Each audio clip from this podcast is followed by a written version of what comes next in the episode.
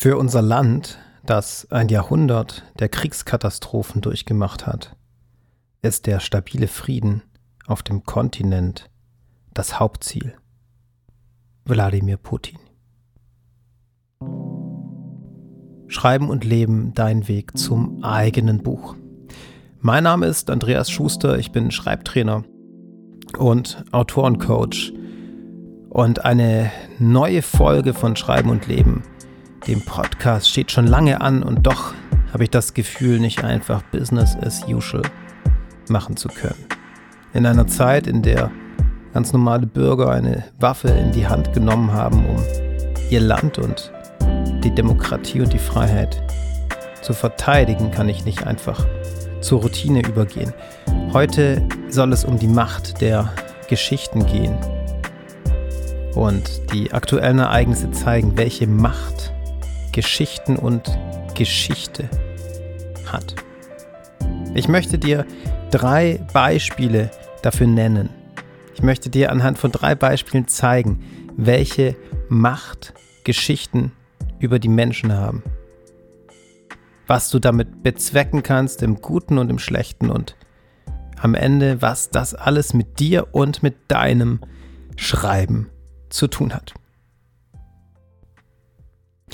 Du kennst bestimmt die Rede von Fächern wie Deutsch oder Philosophie, die als Laberfächer beschimpft werden.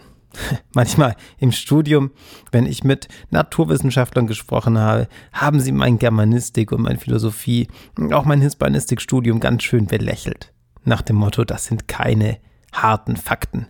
Da wird einfach Soft-Skill-mäßig über dieses und jenes geredet, kann man alles so sehen oder auch so, hat also wenig mit der Realität zu tun.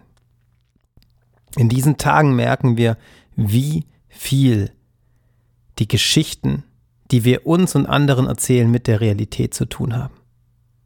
Die Geschichte, an die du glaubst, kann über Leben und Tod entscheiden. Die Haltung, die du einnimmst, das Weltbild, das du damit einnimmst, was du über die Menschen erzählst, kann eine Frage von existieren oder nicht existieren sein. Drei Beispiele, an denen deutlich wird, was für eine Macht Geschichten haben und was für eine Macht unser Bild von Geschichte hat. Der Zweite Weltkrieg ging los mit dem Überfall Adolf Hitlers oder der Hitler Deutschlands auf Polen. Es gab das sogenannte Unternehmen Tannenberg. Hier wurde ein fingierter Überfall auf einen Sender durchgeführt. Grenzzwischenfälle wurden fingiert und Vorbereitungen auf diesen Krieg wurden als Manöverübungen getarnt und ausgegeben und der Krieg ging dann los mit dem berühmten Satz Seit 5.45 Uhr wird jetzt zurückgeschossen. Betonung auf zurück, zurückgeschossen. Das heißt, dieser Angriffskrieg, der Europa in die Katastrophe gestürzt hat im 20. Jahrhundert, wurde nicht als Angriffskrieg offen geführt, sondern wurde als Selbstverteidigung getarnt. Warum erzähle ich das? Warum geht es plötzlich bei Schreiben und Leben, dem Podcast für Autorinnen und Autoren, um eine Geschichtsstunde, um Geschichtsunterricht im weitesten Sinn? Wir sehen hier, wie sehr die Geschichte, die wir von unseren Taten und von unseren Motiven erzählen, den Lauf der Geschichte beeinflusst. Und es ist frappierend, wenn du eins und eins zusammenzählst und diese Details vom Beginn des Zweiten Weltkriegs auf die jetzige Situation überträgst, wie viele Parallelen sich doch finden.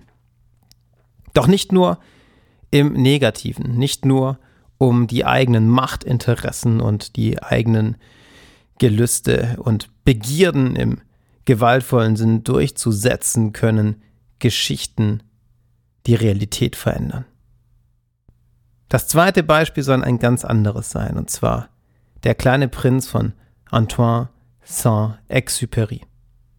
im kleinen Prinzen haben wir eine ungemein berühmte literarische Figur, die es wirklich zur Weltruhm gebracht hat und die auf einem kleinen Planeten lebt, der so klein ist, dass der kleine Prinz mit allem ganz achtsam umgehen muss. Dieser ungemeine Welterfolg, der unendlich viele Leser gefunden hat und fast in jedem Haushalt steht, hat den Menschen näher gebracht, wie sie achtsam leben können. Was heißt achtsam leben? Achtsam leben heißt, den Dingen eine Bedeutung zu geben, die Bedeutung der Dinge zu erahnen, zu spüren und entsprechend mit ihnen umzugehen. In Der kleine Prinz auf Seite 116 heißt es,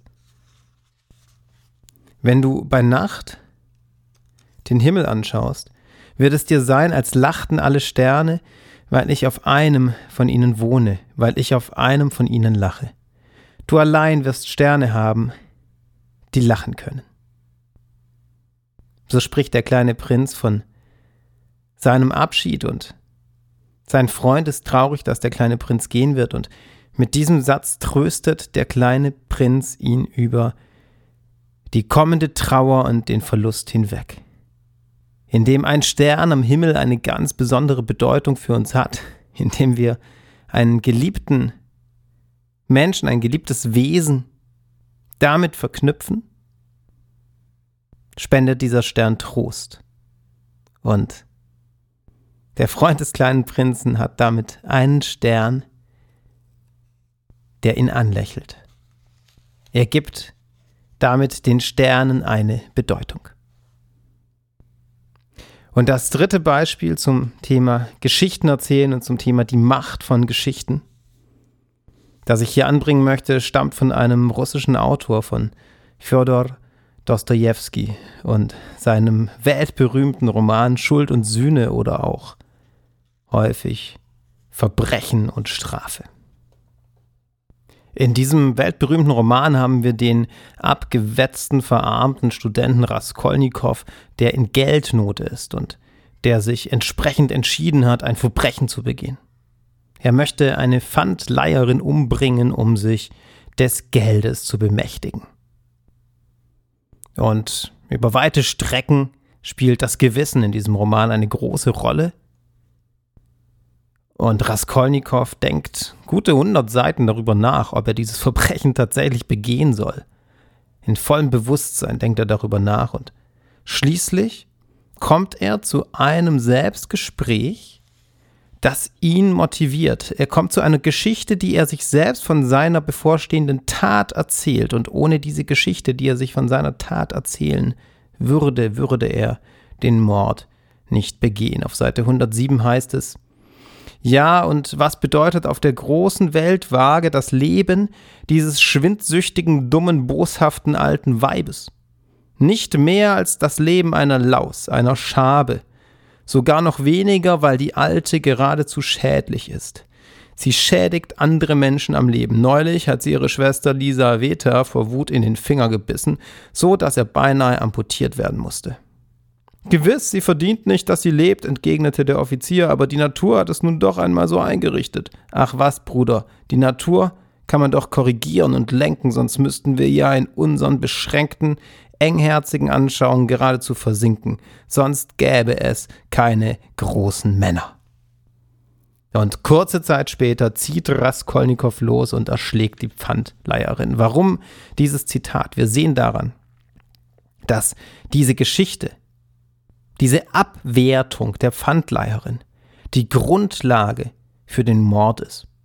Die Bluttat, diese bösartige, niedrige Tat, denn aus niedrigen Beweggründen wird die Pfandleiherin ermordet, um sich das Geld zu schnappen, ist nur möglich, indem Raskolnikow sein Opfer abwertet, indem er in diesem Sinn sich eine Geschichte erzählt vom unwerten Leben dieser Pfandleiherin und sich dadurch ermächtigt, sie umzubringen.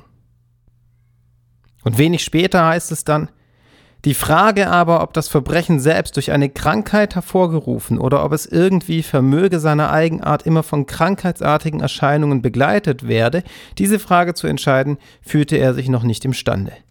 Indem er zu solchen Resultaten gelangte, sagte er sich, dass mit ihm persönlich bei seiner Tat derartige krankhafte Veränderungen nicht stattfinden könnten, sondern dass seine Urteils- und Willenskraft während der ganzen Dauer der Ausführung seines Vorhabens ungeschwächt bleiben werde, einfach deswegen, weil sein Vorhaben kein Verbrechen sei.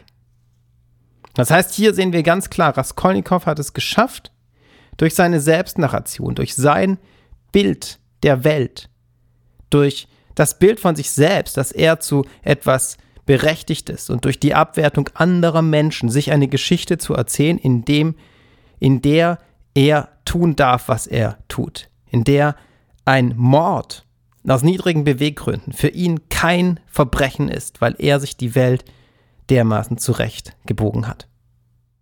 Soweit die drei Beispiele und wir sehen daran auf schöne und auf schreckliche Weise, welche Macht Geschichten haben? Was folgt aus all dem? Was folgt aus all dem für dich und dein Schreiben?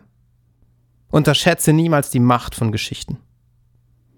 Das vielleicht der wichtigste Punkt.